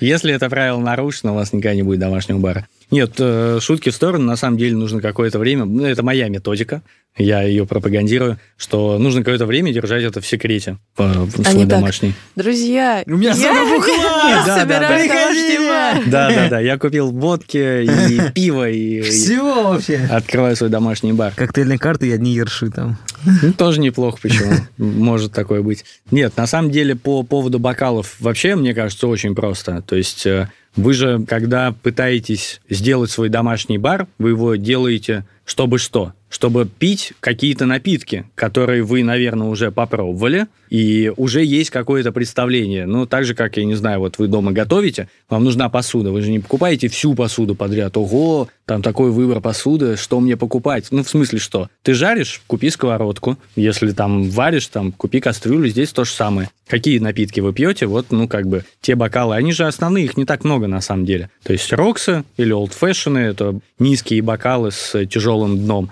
В них можно отдавать вообще практически все коктейли. Я очень э, люблю в таких бокалах подавать и коктейли, которые должны и обязаны отдаваться в мартине, в шале. Мне неудобно просто. Вот я лучше положу большой там э, куб льда туда и либо тоже не буду класть, если он там не нужен, и вот буду попивать его. Конечно, если мы хотим соблюсти там все какие-то там правила и хотим насладиться ароматикой этого коктейля, то да, в рокс неудобно совать нос. Но это уже, знаете, такие типа серьезные уровни задротства. До да, них да. надо, ну, как бы дорасти. Это не обязательно. Многие люди переросли эти уровни, даже и не дорастя до них. Ну, То есть, ну, как бы не обязательно. Если хочется по красоте, да, конечно, ну, прикупите себе мартинок, порадуйте себя и близкого человека, друзей. Такой, типа, изящный понт. Ребята, сегодня драй мартини у нас в меню, как бы. Потом все равно все, как бы, перейдут на... ну, На кружке кофейной. да, да, да, да, да. Поэтому низкие бокалы, такие как вот для виски, там не для дегустации, а вот именно для крепкого алкоголя, точно такие же, но высокие. Для напитков побольше, для лонг-дринков, для лонг-айлендов, для пиноколады, вот туда вот можно все. И точно такие же высокие, но узкие. так называемые Коллинсы или Слинг, или там тоже там градация такая, черт ногу сломит, кто их только как не называет, эти высокие узкие бокалы. И можно что-то красивое, да, какие-то шале, или коктейльные рюмки, так называемые, или... Шале это вот эти кругленькие, да? да? Да, да, да, да, да. В форме женской груди. Как Поговаривают, да. гласит Да, легенда. Да, как гласит именно легенда. Вот в этом, в, в этом месте это именно так. Есть вот такие вот истории, можно их вполне использовать. И можно, если вы любите какие-нибудь там тропические коктейли, там майтай, пиноколада, еще что-то, можно, конечно, отдавать их не в слинг и не в тумблер, то есть в высокие бокалы, а в какие-нибудь изящные, на ножки бокалы, какие-нибудь с изменением формы, там, ну вот что-то такое. Но у меня есть такие, но я вот не достаю их никогда. То есть, ну, почему-то так происходит. У меня Друг есть- ближе стоит, видимо, такое достаешь. ну, да, да, по большому счету. Ну, то есть есть там типа 2, 3, хотел сказать 4, да, есть и 4, и 5, и есть и у меня вся посуда, это есть дома. Но по большей части я использую либо красивые олдфэшены, либо у меня вот, например, как э, взять бокал для вина и полностью убрать у него ножку. Мгм. Вот, Мгм. сам на себе. Вот они как тюльпановидные формы. Мне вот такие вот нравятся. Туда можно все отдавать. Он, он красивый, он функциональный, можно положить лед, можно не положить. Он смотрится адекватно и с э, большим количеством алкоголя внутри напитка, и с малым количеством. И э, по ароматике только надо смотреть. Я говорю, если вы хотите прям наслаждаться ароматикой, все было правильно там. Если вы из тех людей, кто тыкает соседа, что он пьет белое вино из бокала для красного, вот, если вы из этих, то, конечно, нужно уже... Если вы из этих. Да, подбирать что-то такое. Ну, нет, правила это хорошо. То есть их же не просто так придумали. Там есть концентрация аромата у определенных вид и определенных напитков в определенном месте. Поэтому есть специальные бокалы для дегустации. Это все здорово и все правильно. А как пить домашний бар? И сколько там должно быть бутылок? Ну, чтобы не, не сразу так после первой И- вечеринки. И в Ну конце концов, как же там все-таки делать лед-то? Но вот И как- насчет, из чего? на- насчет, чтобы не исчезло после первой вечеринки, я говорю, первое правило домашнего бара, это никто не должен знать о домашнем баре. Нет смысла абсолютно пытаться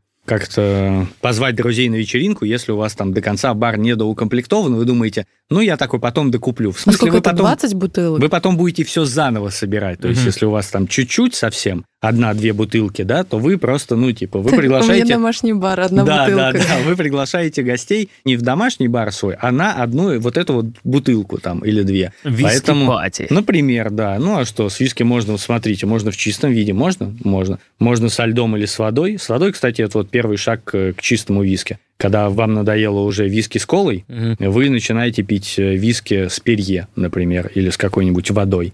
Вот. Можно Типа с содовой. Типа, да. А потом, когда вам надоедает уже и это, вы потихонечку убавляете количество там содовой или переходите на негазированную воду, разбавляете, а потом и может быть и чистым, а может быть и как хотите. Ну, то есть кто-то говорит, что нельзя виски ни в коем случае разбавлять, кто-то говорит, что можно. Есть виски, которые можно разбавлять, есть, которые нельзя. Это как с бокалами для коктейлей. Если вы понимаете, что да, по-хорошему надо вот так. То есть одно дело от полного незнания что-то творить, Мгм. ну, какой-то беспредел лютый. Типа, да, нормально, пацаны. Это одна ситуация. Другая ситуация, когда мы готовы сознательно чем-то поступиться, потому что мы не снобы, например, и у нас нормальная домашняя вечеринка, нам и так ок. Это же разные вещи. Мне нравится пословицу ирландцам, что ли, приписываю, типа, не смотри на чужую жену и не учи другого пить его виски. Ну, типа, хочешь разбавить водой, да хоть колой, как бы, твой виски. Мгм. Хоть Такая фантой. история, да. Самое простое правило собрать домашний бар, как мне кажется, начать с состава Лонг-Айленда. В Лонг-Айленд входит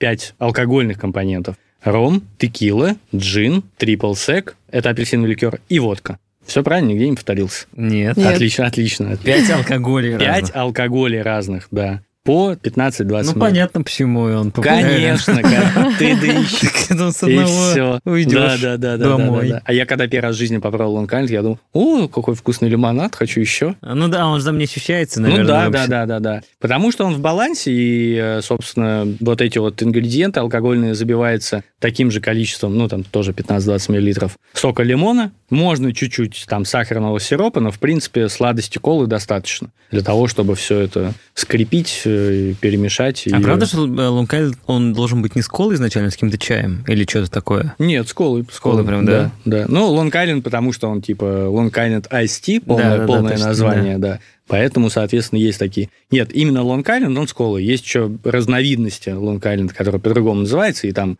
с э, ликерами Блю Кюрасао, есть там разные варианты, со спрайтом что-то есть. Ну, в общем, куча всего. Но вот пять самых базовых таких алкогольных компонентов, они для домашнего бара, для старта именно оптимальны.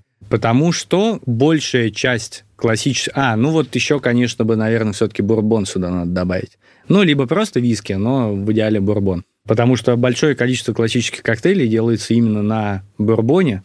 Джин очень хороший в коктейлях. Тут вот есть такой некий э, неожиданный парадокс для человека, который не сильно пока разбирается в коктейлях, по ожиданию реальности. То есть, казалось бы, ну вот типа джин, он же, ну, то есть джин, я, я не знаю ни одного человека, кто пьет э, чистым джин. Я Нет. иногда могу. Ого, ничего себе, теперь знаю. Ну, серьезно, у меня среди знакомых как бы вот... У меня даже есть один знакомый, который абсент пьет в чистом виде. Но кто любит джин в чистом виде, я таких не знаю абсолютно. Но при этом это самый аутентичный, самый крутой э, ингредиент для классических коктейлей. То есть там он как-то раскрывается прям очень хорошо, и все с ним здорово и замечательно. Только начать с джин-тоника и дальше. Да, все и как в всё, тумане. и по- по- пошло-поехало. Такая же история к водке. То есть многие, приходя в бар, говорят, мне там коктейль на чем? Ой, только не на водке. Вот очень зря. Коктейли на водке очень вкусны, потому что водка в коктейлях не дает никаких побочных вкусов. Она дает только крепость. Все остальное – это ингредиенты коктейля. То есть, если коктейль на виске, вы понимаете, что это коктейль на виске. Коктейль на джине тоже понятно. По большей части он нравится всем, потому что там все хитро очень сплетено, и хорошо раскрывается, но ты понимаешь, что это коктейль на виске. Текила такая же история, там, если ее прям не забить каким-то вкусом, то ты чувствуешь вот этот вот аг- ага- агаву, мгм. да. С водочкой все очень хорошо. Ты, ты, С водочкой ты- все ты- хорошо. да, да, да. С ней можно не экспериментировать, с ней все отлично сразу вышло. Ее, собственно, добавляют для придания крепости, но при этом остается огромный маневр для творчества, и вы пьете вот всякие разные вкусы, но не водку. Ну, конечно, можно испортить, да, там, напиток, и там, типа, водки много, и будет, ну, типа, не очень, но в целом вот коктейли на водке это вполне.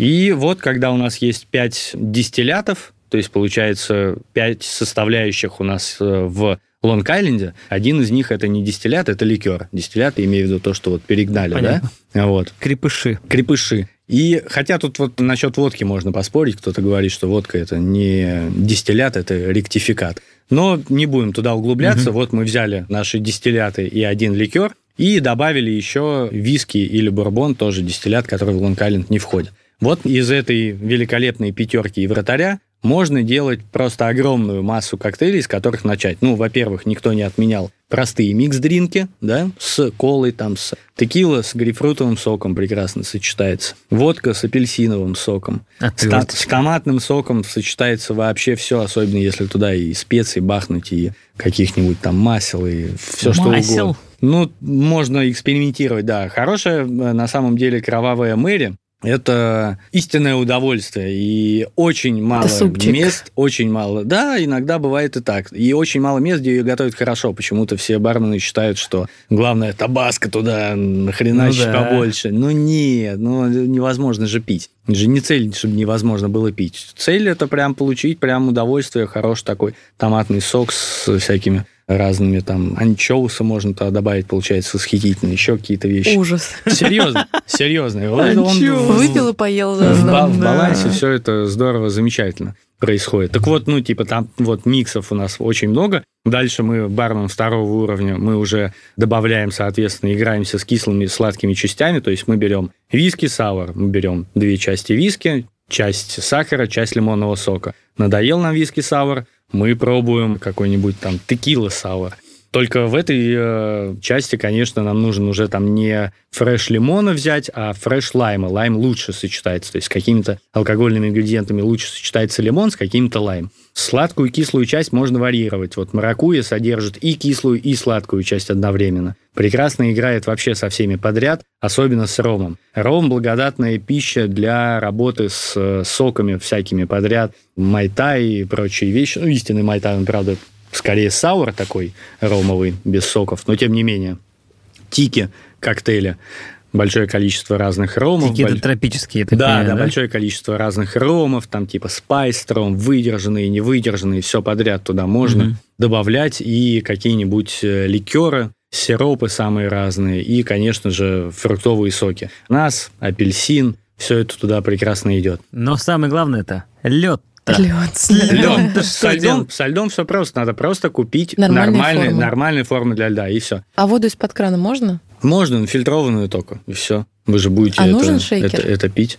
Ну, Или на, как- на, каком, на каком-то этапе лучше все-таки, если вы делаете хоть сколь-нибудь часто коктейля, лучше прикупить шейкер. Так просто удобнее. Вот, А я, потому про- что... я просто почему, да, понятно, что шейкер это уже какая-то следующая категория, но я видел, может быть, это, не знаю, показатель крутости бара, а может быть, показатель некрутости, когда все это закидывают в стакан, закрывают вторым стаканом, и вот как-то... Это и есть шейкер. Да, но имеется в виду Это не просто- вот этот вот, который с, крышеч- с крышечкой там, и Так который это просто два разных шейкера, так сказать, две школы. Один, который стакан в стакан, это бостонский шейкер, состоит из двух металлических стаканов, э, не обязательно, кстати, двух металлических, может быть, второй стеклянный, чтобы было видно, что происходит. А второй э, шейкер, который с крышечкой, Ага. это так называемый э, классический коблер, и он состоит из трех частей. Колпачок надевается на крышечку, ситечка, Мгм. и уже на сам шейкер непосредственно. А без шейкера обходиться прекрасно можно. Я в путешествиях всегда... У меня самый бюджетный... Беру ла- пластиковую лайф- бутылку, да? Беру в магазине, да, молоко просто купил, там э, горлышки э, такие относительно крупные, чтобы туда можно было протолкнуть вменяемый кусок льда, а не, не мелочь какой-то насыпать. И все, и потом шейкеры нужны не для приготовления всех коктейлей. Некоторые коктейли готовятся просто в стакане, смешиваются. Просто я сразу вспоминаю вот э, последний фильм, который в кинотеатрах все так начали обсуждать, еще по одной. А, я не знаю, Не смотрел, смотрел. Вот там, там ну есть как так? Там есть очень, ну, собственно, там Надо все, все. Там Ну просто есть да. очень хороший момент, как раз про домашний бар. Там они собрались у одного героя дома, и он сказал, что сейчас они будут готовить что-то сверхъестественное. И там, правда, очень красиво показано, как они это готовят. Они там клали э, в бокалы такие под вискарь, такие Мгм. крупные, огромный кусок льда, Мгм. и наливали какие-то разные дистилляты в том Мгм. числе, и потом это пили, и там потом ушли, короче, в умат полный. Но, Полный восторг у да, был. но показано это очень красиво как раз. И вот именно про... Там вообще фильм красивый, потому что датчане, что с них взять, конечно.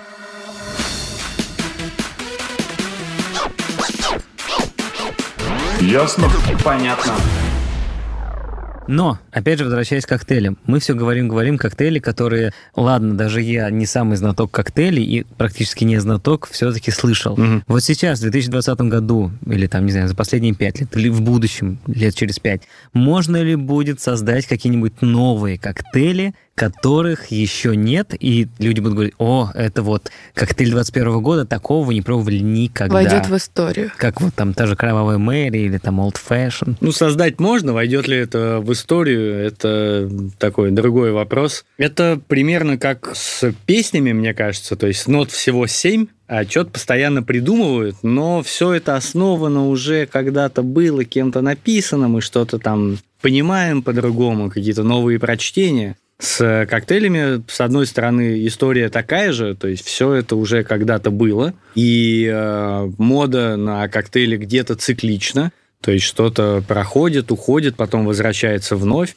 А с другой стороны, конечно, сейчас есть доступ к тем технологиям, которых, естественно, не было сто лет назад в приготовлении коктейлей. И бармены сейчас как только не извращаются, потому что раньше просто не было. Коленки кузнечика. Да, да, коленки кузнечика, А что еще? запах, Мох можно положить? запах сырого асфальта, вот это все. Ага. То есть сейчас бармены как только не извращаются, потому что благодатная почва, потому что есть с чем экспериментировать, есть чем экспериментировать. А были какие-то вот из последнего, там, последних 10 лет какие-нибудь прорывы? Я просто вспоминаю, э, если там взять э, историю того же кофе и, Мгм. скажем так, кофейных коктейлей с точки зрения там капучино и вот этого прочего, появился же кофе раф в свое время. Это был уже на нашем веку, и Мгм. это уже вошло в историю, и он уже стал полноценным напитком. Мгм. Вот с точки зрения алкогольных коктейлей таких, случалось ли Конечно, такое что-то? Конечно, однозначно. Есть современники наши, которые все еще живы или только-только вот почили в базе.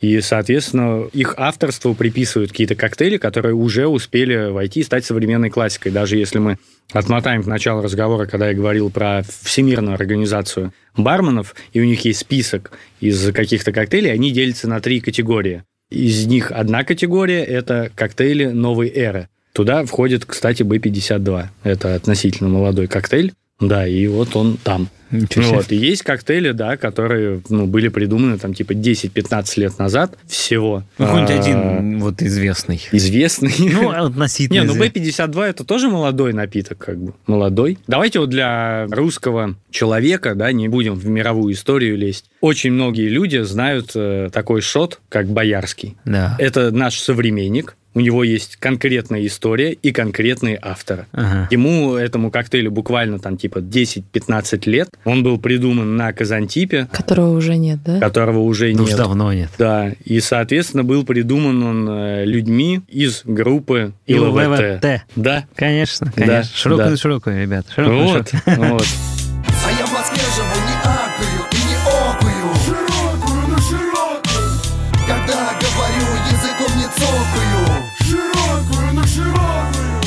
Поэтому далеко ходить не надо. Да, Мгм. есть такие. Интересно. Ну, я, кстати, равно Обратите- относился время к настойкам. Обратите внимание, это очень простенький такой напиток. И все э, бармены, которые сейчас извращаются, кто кого как переплюнет в использовании там роторного испарителя в приготовлении коктейлей, это история, когда люди ходят на это как на высокую кухню, платят 800 рублей за напиток и ищут там, значит, ароматизацию бобов тонко настоянном джине на лаванде. И вот если они нашли его, они уходят оттуда более удовлетворенные. Если не нашли, ну, они берут себе другой коктейль за 800 рублей. Это такая история. То есть мы можем, конечно, порадоваться. Это все толкает индустрию вперед, так же, как показы мод. То есть вот на показах мод там же что творится? Это же жесть. Да. В смысле? Как, Как это так? носить? Да, да. И вот э, в некоторых барах к коктейлям относятся точно так же, как, Как вот- это пить? как да, то есть такой типа ничего себе там как-то что-то какие-то настойки там коленки кузнечика мои любимые чего там только нет. А, что, вот- серьезно а такое было? с коленками кузнечика нет но я знаю абсолютно ну кстати может быть может быть. Я знаю абсолютно реальную историю сам переводил статью.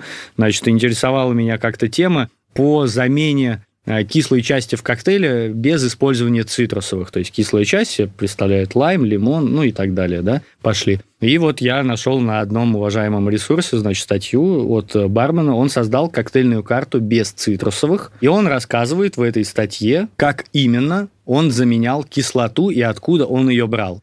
Значит, из простого, ну, молочная кислота, там сыворотки и так далее, из простого, из кофе, он брал кислинку в кофе, есть кислая часть, он брал ее оттуда. И завершая из сложного, близко коленка кузнечикам, термиты. Они покупали муравьев, потому что у них кислые попки. Нам все Делали. вставляли палочку в делали, в детстве. дел- делали Да. из этих муравьев там типа красту по бокалу, рим, ободок из сушеных вот этих вот вещей. Ну, то есть, вот да, да, серьезно. Ну, типа, это так работает.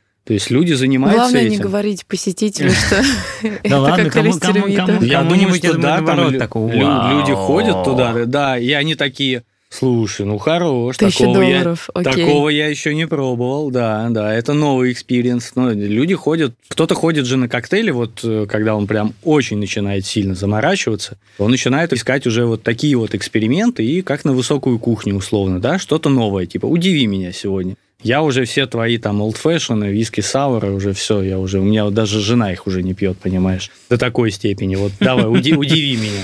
Тогда можно что-то, да. Но по большей части, мне кажется, люди в бар ходят на людей. Люди ходят на людей, на барменов они ходят. Они ходят социализироваться. Поэтому очень, Поговорить. очень грустно, Мгм. конечно, что сейчас происходит в барной отрасли, в общепите, в связи с э, пандемией, вот этими всеми грустными Там какое-то просто кратное количество барменов и официантов сейчас оказались без работы. Там не просто да, там... причем это люди же, которые, я имею в виду бармены и официанты, которые по большей части, к сожалению, они и молодые, ветреные, и у них, как правило, там ни копейки за душой. То есть это вот, ну, типа, как у меня там по пятницам зарплата, я в субботу ее уже спустил. Это вот такая история, это Мгм. туда.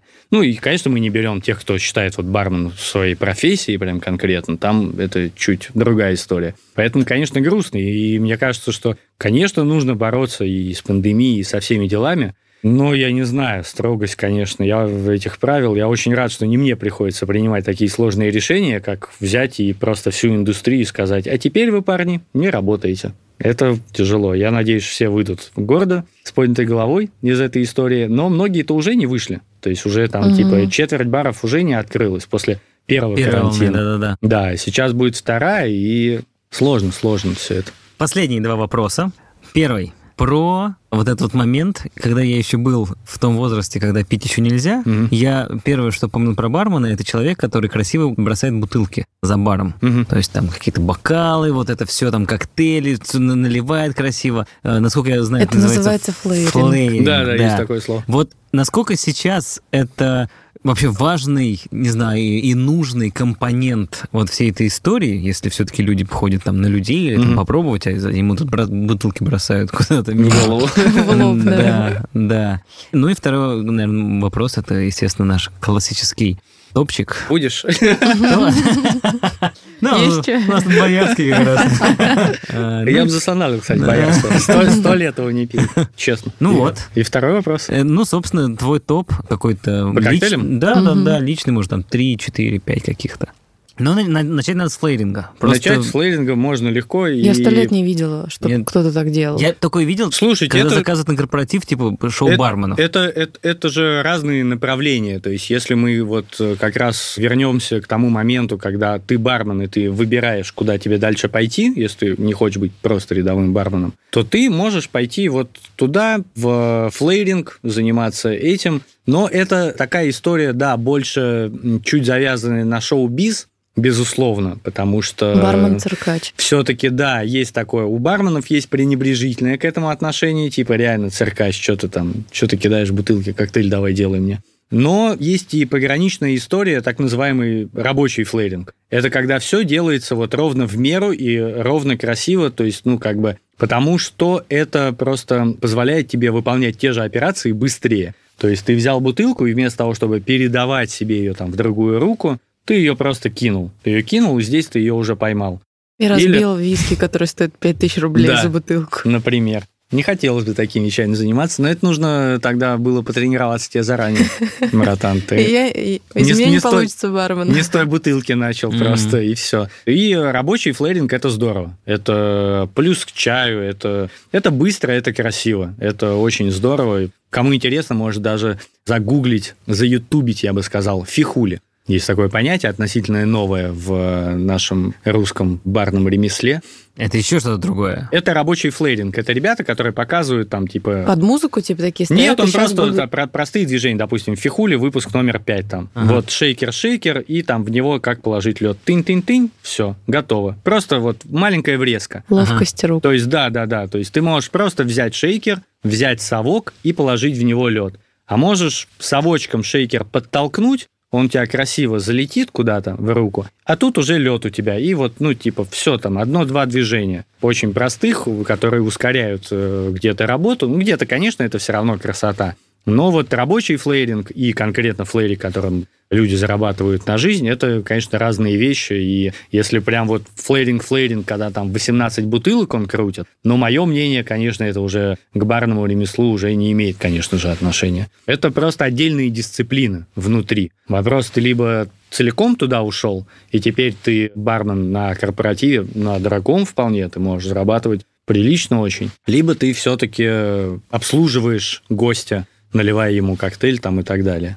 Перед топом, сейчас еще вопрос. Есть же такая, просто когда мы говорим, что приходит на людей, у нас в России, можешь коротко ответить, есть эта история, что люди приходят пообщаться с барменами? Конечно, конечно, даже у меня, ну, даже, я похожу и надо. Ну, я, кстати, объективно, я мало и редко хожу в заведение. Я хожу именно на конкретных людей иногда. То есть я вот, ну, знаю, что этот мальчик или эта девочка делает хорошо, я вот хочу прям за стойку прям именно к нему сегодня. Ну, то есть прям не просто выпить, а пообщаться с барменом. То Да, да, да, да, да. То есть я приходит могу вот написать, я говорю, Джек Сань, Николсон пришел, Саня, ты выпил раб- и Саня, ты работаешь? Ой, у меня была сегодня, такая например? фантазия лет пять назад. Я мечтала завести себе какой-нибудь любимый бар, в который я захожу, и мне бармен говорит, о, привет, тебе как обычно. Я говорю, как обычно, да? и.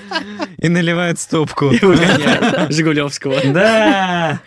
Да, но так не случилось такого. Ну, значит, может быть, пока не пришло время, потому что если человек начинает интересоваться коктейльной всей этой историей, он начинает ходить по каким-то местам, он волей-неволей сравнивает эти места, и в какой-то момент он начинает садиться за стойку, не за стол, а за стойку. Мгм. И в какой-то момент, рано или поздно, он придется ему поговорить с барменом, и если он эту затею не бросит, так и до любимого бармена недалеко. У Мгм. тебя появится, да, вот, ну, я могу вполне позвонить там в У какой-то... взрослого человека должен быть свой Юрист адвокат, там, да, да, юрист, да, да, да, да, врач бармен. и бармен. Я могу позвонить знакомому и спросить, там, типа, условно, Саня, ты работаешь сегодня? И, ну, вплоть до такого, что если Саня мне говорит, там, типа, нет, не работаю, то я и в бар не иду. Ну, не, я не хочу вот куда-то. Мгм. Мне не нужно искать что-то, место какое-то там, проверять новые места. Я не хочу абы куда. Я, у меня уже, знаете, запросы У как. меня есть Саня. Да, например, да. Правда, что бармены всегда должны протирать стаканы, потому что посетителям кажется, что они ничего не делают?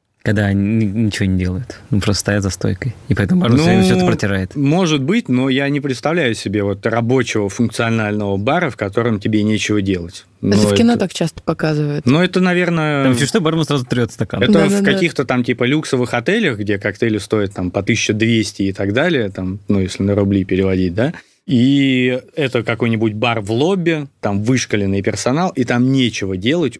Больше я себе таких ситуаций представить не могу. Если бар рабочий, если в нем есть люди, тебе всегда есть что делать. Мгм. Абсолютно. У тебя как-то всегда, причем это в лучшем случае, что есть что делать. А так у тебя еще и запара обычно, когда там 18 человек э, суют тебе деньги. Да-да-да, и со всеми надо поговорить, со всеми пошутить. Ну да, да. Такие, Саня, Саня, Да, раска- да, да, расскажу да. тебе кое-что. И ты в следующий раз, тебе кто-то звонит такой, ты работаешь сегодня, а ты работаешь, говоришь, нет, Я вообще никогда Да, больше не буду работать. не звони мне, и заблокировать абонента. Да. Ну, давай. Топ? Ну Да. да. Ну, можно назвать это не топ, просто favorites. Я, в принципе, могу, наверное, назвать свои любимые напитки, но это не, не скажет никому и ничего, потому что всегда это меняется под настроение исключительно. Хорошо, давай, Вот знаешь только как? так. А, Зимние Нет, какие-нибудь. нет, знаешь, вот если человек, типа меня, Мгм. который в коктейлях дальше long... Ой, да ладно, ты в отличие Не- от меня хоть что-то не- знаешь. Не ушел. Вот что попробовать, чтобы стать ценителем коктейлей, скажем так? Я думаю, что sour – это отличное начало как раз. Вот виски sour можно попробовать. Есть куча вариаций на виски sour. Можно попробовать сделать виски sour правильно. Это с белком.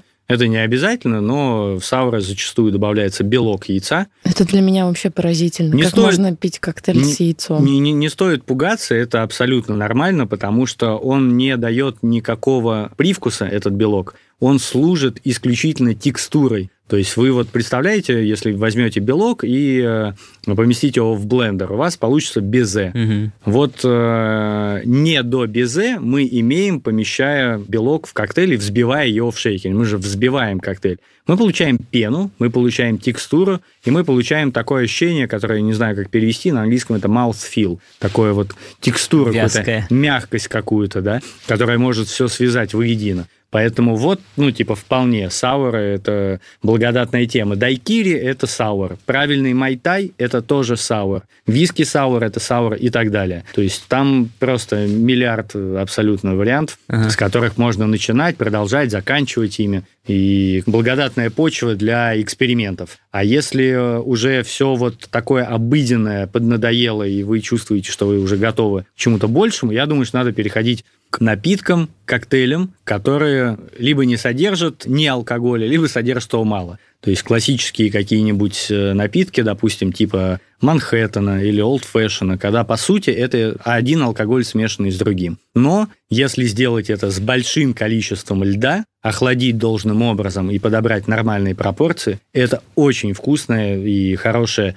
питкая история, несмотря на крепость, потому что там крепость нивелируется. А в Old Fashion нет там что? Old Fashion это, по сути, это синоним слова коктейль, если говорить о вот том коктейле, который вот типа категория напитков. Ага. То есть э, это крепкий алкоголь, вода, сахар и битер. Битер это вот маленькие бутылочки ангастура обычно используют. То есть это какая-то концентрированная горечь. В качестве битера я вот часто говорю, что если прям совсем ничего дома нету, специализированных битеров, можно использовать, например, что-то типа Егермастера или Бехеревки, потому что это травяная концентрированная горькая штука. Ну, ягель сладковат, но тем не менее. Либо какие-то такие типа Амара, Ферне, вот такие вот штуки. Еще раз, алкоголь, вода, сахар, битер. То есть, по сути, мы берем кусочек сахара, капаем на него битера, то есть у нас есть сладкая часть, есть горькая. Наливаем туда буквально там пару ложек в столовой воды, все это размешиваем вместе со льдом и добавляем льда. Долго-долго охлаждаем все это дело льдом, который у нас есть. Это получается простейший напиток Old Fashion. В качестве алкоголя берется либо бурбон, либо ржаной виски. Ну, по классике. Но Old Fashion это и синоним слова коктейль, и это коктейль сам по себе, Old Fashion. Название коктейля, а также название бокалов для виски. Old Fashion – это еще и способ употребления алкоголя, который чистым для вас является жестковатым, потому что вы его, а, подслащиваете чуть-чуть, вы добавляете туда горчинки, которая может вам что-то раскрыть, и воды и льда для того, чтобы смягчить и дать какую-то делюцию. Поэтому Old Fashion на текиле, например, все то же самое, да, это прекрасно. Вместо сахара можно взять сироп агавы, продается там в каждом втором или третьем супермаркете, на самом деле. И там можно пол лайма туда подвыжить чуть-чуть. Больше лайма это уже будет, соответственно, саур у нас. Меньше, ну, прям совсем чуть-чуть или вообще не добавляем. Такой типа способ пить дистиллят. Вот Old Fashion для меня это способ пить дистиллят. Можно уже вот туда. Мне нравится, если вот, ну, прям о топах говорить, хороших сочетаниях классических, можно проверить, готовы к э, классическим э, аутентичным коктейлям или нет. Надо попробовать э, Манхэттен и Мартинес. Манхэттен – это самый простейший вариант, это бурбон и красный сладкий вермут. То есть у нас нету кислой части, у нас есть такая концентрированная сладость и терпкость бурбона. Блин, вермут с бурбоном, это, конечно, интересно. Как да. только появились вермуты, как только их э, придумали, начали настаивать, мацерировать и вот изгаляться над винами, бармены сразу начали пихать эти вермуты повсюду. Мгм. Поэтому, если сейчас для того, чтобы придумать новый коктейль, нужно доставать с полки роторный испаритель и что-то там мудрить, либо смешивать 12 ингредиентов и опять же мудрить, то раньше все было просто там типа вермут и виски. Опа, новый коктейль. Я застолбил парня.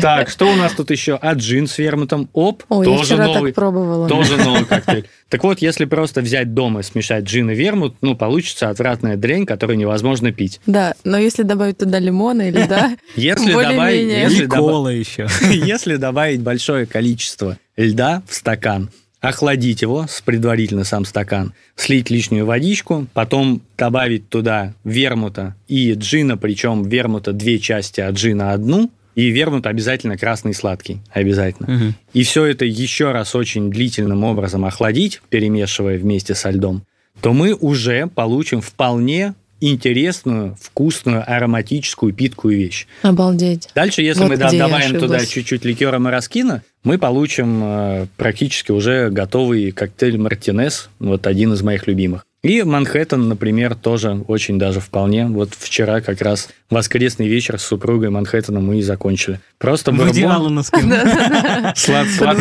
сладкий вермут Хорошо, соуры, там вот Old Fashion Old Fashion. Манхэттена, да. Давай какой-нибудь еще последний, и мы... Да тики, коктейли э, Майтай, Майтай, э, пина колада, вся вот эта вот... э, Мне кажется, пиноколада это что-то девчачье. Мне тоже, кстати, казалось, что типа... Не это стоит делить вообще на коктейли, мне кажется, на мужские и женские. Нету в этом абсолютно никакой Ты как логики. говоришь, Это как Никаких- Джей пила яблочный мартини в клинике. Да-да-да. Не смотрел я. Нет. Ну, там Но, но, но наслышан. Об этой истории я да, что наслышан. он все да. время там Apple Tini, все пиво, он Apple Tini. Да-да-да. Ну, мне вот Apple Tini, кстати, не очень. Ну, мне, то есть кому-то, может, и понравится. Ну что, Красиво, да. Пойду красиво. попью чаю. Да, пойду попью чай. Водички. Никогда бы не подумал, что так скажу, но раз уж мы заговорили про ЛВТ, то мне кажется, что было бы логичным и завершить э, каким-нибудь треком ЛВТ. Хорошая московская столичная группировка, которая живет на три города, на Столичная, Москву, а. Москву, Питер и Самару. У них вот есть вот эта красивая история. Начало на Казантипе, и сейчас... у них- Ну, не- короче, не то чтобы это новая группа, и у них дофига альбомов, но, в общем, ребята, если никогда не слушали, То баба Валя угорела, да, угори угори ты. ты, святой драмчик. Согласен, отличные ребята. А это Василий Захаров, ведущий бармен на канале Едим ТВ, главный редактор СМИ о напитках культуры питья около бара и основатель конкурса для молодых барменов «Медиа Бармен». Фух, я все выговорила. Спасибо тебе, Вася. На самом деле, не за что абсолютно. Еди- что ну, самый, пришел. самый глобальный мой сейчас проект, которым я занимаюсь, это интернет-магазин «Барная инвентаря». Остальное все я стараюсь сделать, если у меня появляется свободное время для души, но все проекты около барные, да. За хорошими стаканами и шейкерами. Да, к Если, если что, всегда готов. А это Лина и Ваня и подкаст «Ясно-понятно». Всем пока. Пока. Пока.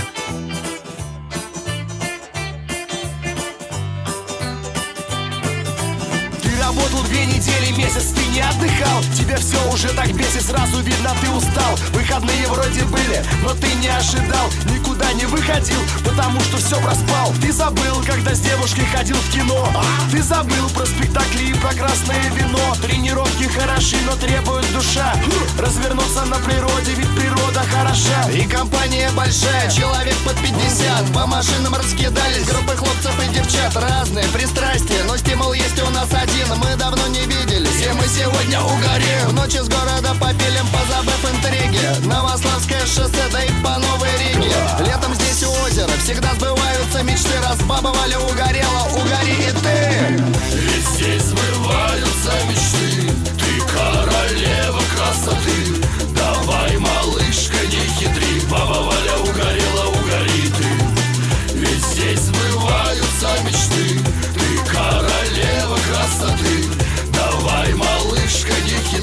Баба Валя угорела, угори ты.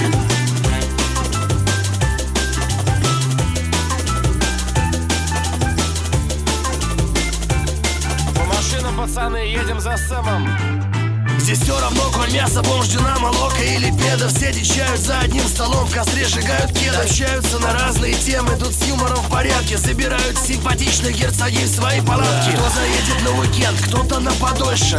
Кто по обещает, кто-то побольше. Кто-то озвереет так, месяц будет отходить. Дав зарок, вернувшись в город, больше не лудить. А этой ночью очень сильно подморозило. Лудила бы не главное, не главное елозево. Здесь абсолютный плюс, встреча старых друзей Я накину кенгурушечку потеплей. А баба Валя угорела позапрошлым летом. Я читал за друзей и позабыл об этом Так что герцогиня милая не хитри Раз приехала на бал, значит угори.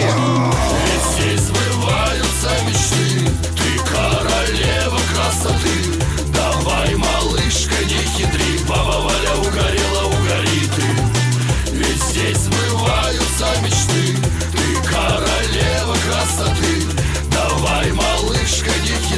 Баба Валя угорела, угори ты